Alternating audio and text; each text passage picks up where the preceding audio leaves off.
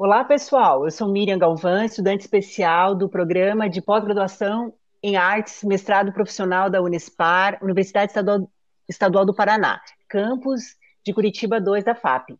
E esse podcast faz parte de um projeto do Laboratório de Cinema e Educação e da disciplina eletiva Experiências Audiovisuais em Espaços Educativos, coordenados pela professora doutora Solange Straub-Stex. A proposta desse episódio é realizar uma entrevista com a temática Experiências Audiovisuais em Espaços Educativos. E para mediar esse bate-papo, vamos contar com a colaboração da colega Roberta Wisniewski, que também é mestranda. Olá, Miriam. Obrigada por me apresentar. Para este podcast, teremos três convidados: Lúcio Flávio, Carol e Richard. Foram alunos, terminaram o terceiro ano do ensino médio ano passado do Colégio Estadual Santa Rosa. Eles participaram do projeto de audiovisual na disciplina de Língua Portuguesa em 2019, coordenado pela professora Miriam Galvão. Miriam, como que surgiu o projeto Intenso como a Vida? Bom, o Colégio Estadual Santa Rosa fica no bairro Cajuru, em Curitiba e tem aproximadamente 2 mil alunos. E uma das atividades pedagógicas realizadas todos os anos é a Feira Cultural, que acontece normalmente na semana antes das férias de julho. A proposta dessa atividade é que cada turma realize um trabalho que envolva pesquisa, apresentação e divulgação dessa pesquisa e os seus resultados para a comunidade escolar, a equipe pedagógica, os professores, alunos e pais. Também pretende promover a integração das turmas, uma vez que todos visitam e podem participar das apresentações realizadas. Enfim, a ideia é valorizar o conhecimento dos nossos alunos. Então, todo início de ano, os professores recebem de presente uma turma e somos representantes dela. Em 2019, eu recebi um presente chamado Terceiro A. Essas, é, entre tantas atividades que a gente desenvolveu, estava a Feira Cultural, que deu um pouco de trabalho. Sabe quando você vai deixando uma tarefa para amanhã e esse amanhã se prolonga por mais tempo do que deveria? Então, foi o que acabou acontecendo. Então, de repente, tínhamos menos de um mês para realizar tudo, e claro que a professora aqui ficou muito brava, né? O que não resolveu nada também. Mas, se tem uma coisa que eu aprendi nesses anos de trabalho, é nunca subestimar a criatividade e a capacidade de se organizar do dia para a noite de um aluno. E se for em grupo, então, nem se fale.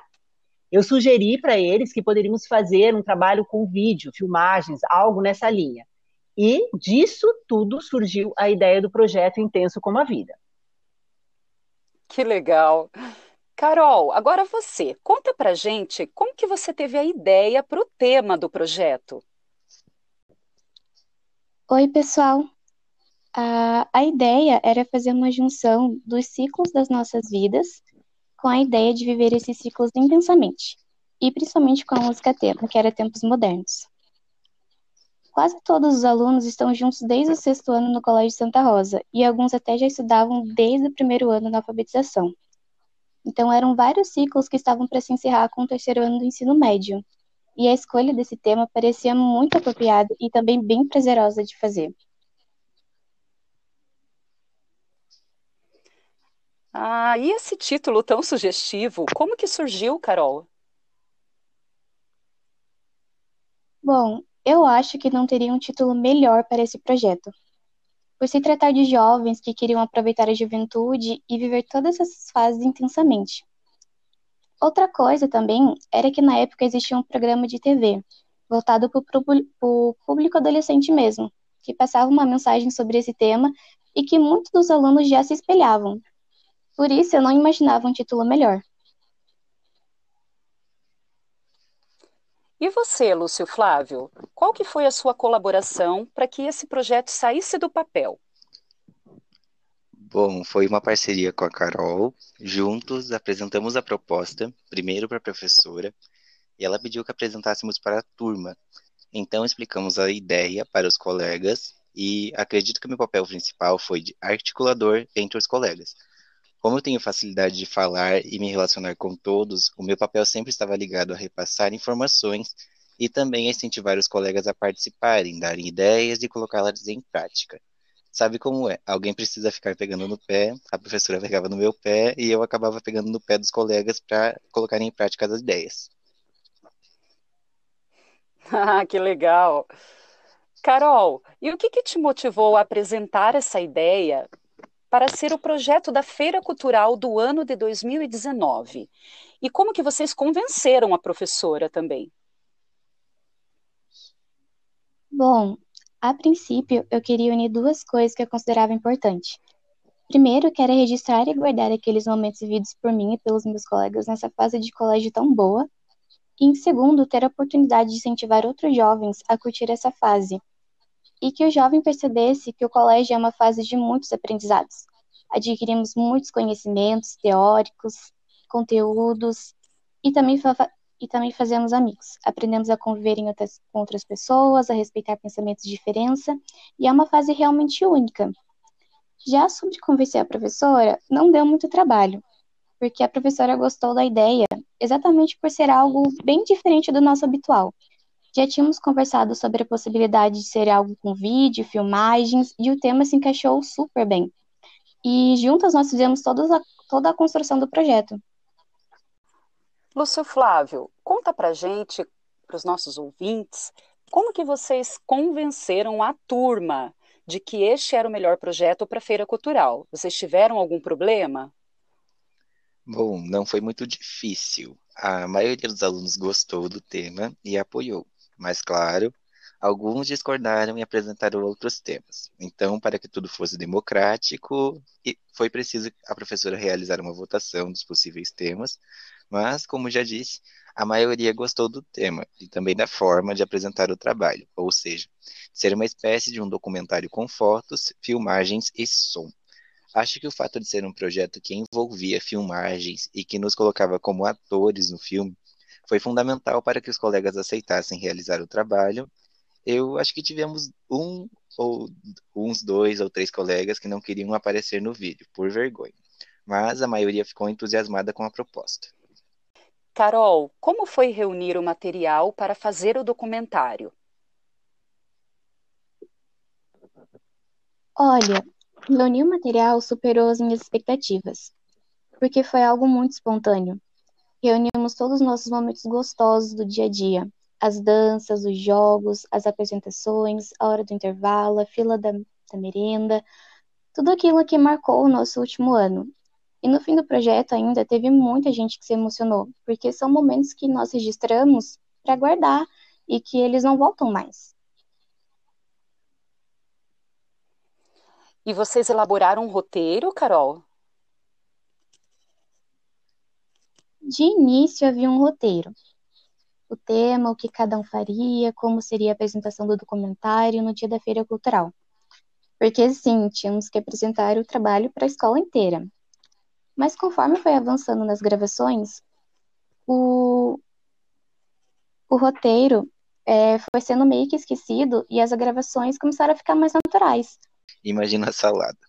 Nós tínhamos nossos celulares para filmar e cada um com um aparelho diferente. Foi um Deus nos acuda que no certo deu, que deu certo no final.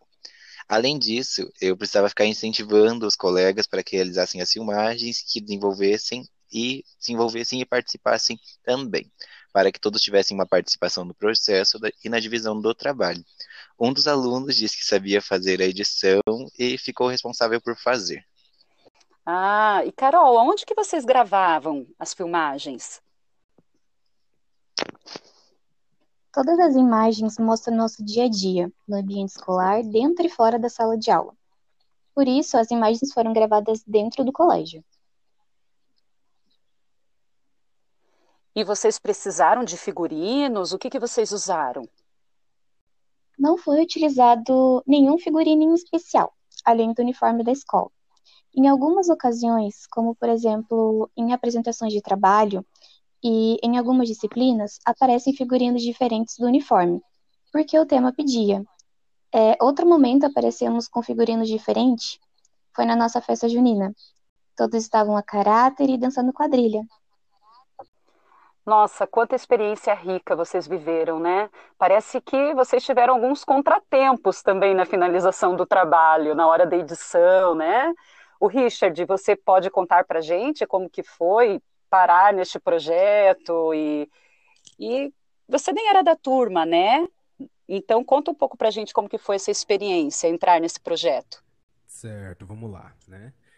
Eu já tinha finalizado o trabalho da Feira Cultural no terceiro C, que era a minha turma, certo? E tinha uma amiga no terceiro A que me disse que tiveram problemas com a edição do documentário e tal deles, né? Então achava que não conseguiria, eles achavam que não conseguiriam deixar pronto para o dia da feira. Então eu me prontifiquei a ajudar, porque tinham muitos colegas e com certeza a professora que eu gosto, fazendo a edição desse trabalhinho para o terceiro ano deles. E você já sabia editar um vídeo, Richard? Já sim, já sim. O trabalho, trabalho e trabalhei já com motion design, animação, edição de vídeo em geral. E desde os meus 10 anos eu brinco com isso animação e sempre tive familiaridade com programas de edição, simulação de fluido e tudo. E por curiosidade, nessa época, algumas pessoas da escola sabiam, né, que eu fazia tal coisa. E hum, nessa época eu estava envolvido com o desenvolvimento de um filme, que eu estava em parceria com o governo do Maranhão. Trabalhei alguns meses em cima disso. E é, esse trabalho da turma eu fiz bem nessa época. Foi corrido e tive realmente pouco tempo para produzir isso aí. Bom, agora eu vou chamar um por um de vocês, eu gostaria de ouvir, tá? A Carol, o Lúcio Flávio e depois o Richard. Qual foi a visão de vocês sobre esse tipo de trabalho com audiovisual? Vocês acham que uma avaliação neste formato fica mais interessante, mais prazerosa de ser realizada? Sim, é, eu gostei desse formato. A apresentação ficou mais diversificada, dinâmica, tanto para quem realizou quanto para quem assistiu a apresentação. Eu achei uma proposta bem diferente e muito interessante para uma avaliação na escola. A avaliação é sempre cansativa, chata e até desgastante para o aluno. E nesse formato, a avaliação envolveu toda a turma. A grande maioria, no caso, participou, produziu, se desentendeu, se entendeu de novo, e tudo de uma forma leve e tranquila. Ninguém lembrou nem que era uma avaliação. É, eu acredito também que seja uma forma mais dinâmica de demonstrar qual é o nosso objetivo. Sempre mais bem-vindo, principalmente sendo uma forma de entretenimento, já que é basicamente, que na visão do jogo, dos jovens, é algo mais contraído e melhor para a gente representar. Que legal, pessoal, que vocês se envolveram no projeto e gostaram do resultado também, que vocês mesmos produziram, né? Eu quero agradecer, então, a vocês, Carol, Lúcio Flávio, Richard, e eu quero, então, neste momento, chamar para o nosso bate-papo a professora de vocês, a Miriam. Miriam, vamos falar um pouquinho sobre o processo de produção desse trabalho? Você conhecia a linguagem cinematográfica para orientar a produção do trabalho dos seus alunos? Qual que era a sua relação com o audiovisual no momento que o trabalho se iniciou? Você tinha conhecimento da linguagem cinematográfica? Sinceramente, Roberta, não. E ainda hoje eu nem posso dizer que tenho um grande conhecimento. Na época, eu pesquisei algumas formas de linguagem, como roteiro, filmagens e edição. Conversei também com pessoas que eu conhecia e que tinham conhecimento de, desse processo. Eu expus a ideia que os alunos tivemos e assim fui coletando informações é, sobre como elaborar esse processo. A parte do roteiro foi algo bem intuitivo. Os alunos foram preparando o roteiro conforme as ideias apareciam e fizeram questão de que o roteiro tivesse a cara da rotina deles na escola.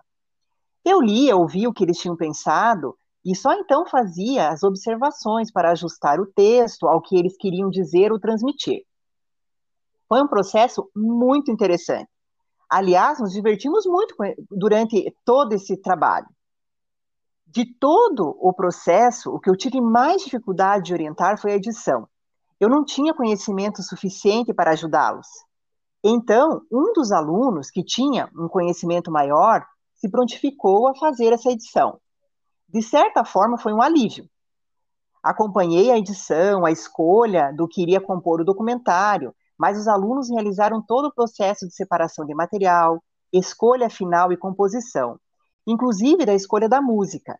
Bom, ainda assim, no final, deu um grande BO com a finalização dessa edição. O aluno que fez a edição trocou a música e algumas sequências que foram escolhidas. Problema esse que o aluno Richard resolveu refazendo a edição em tempo recorde. Olha só quanta coisa, né? que acaba acontecendo no meio da produção mesmo. E o que, que você esperava como resultado desse processo de produção do documentário? Eu queria saber se, se o resultado, né, o que você é, almejou, foi alcançado como resultado. Nossa, eu esperava tanta coisa. Sabe, como professores e mediadores de um trabalho, acabamos ficando tão ansiosos quanto os nossos alunos na execução de um projeto. E eu gosto de participar, eu gosto de dar palpite, ouvir os porquês, ajudar até na execução. E eu me divirto com eles. Mas, como professora, eu também tenho que é, traçar os objetivos e alcançá-los, né? Para esse projeto, o ponto principal era realizar a avaliação de forma diferente da tradicional. Então, estabeleci alguns objetivos para serem alcançados ao longo do processo, como, por exemplo, desenvolver a criatividade dos alunos, é, o trabalho em equipe, a criticidade, a alteridade, interpretação e entendimento das situações vividas por eles. Olha, Roberta, eu acredito que alcançamos todos os objetivos e com louvor. Os alunos se empenharam na construção do projeto coletivamente e também em realizar a tarefa que lhes foi confiada na divisão do trabalho. Eles discutiam e chegavam a conclusões sobre e durante o processo. Foi um show trabalhar com eles. Entendi.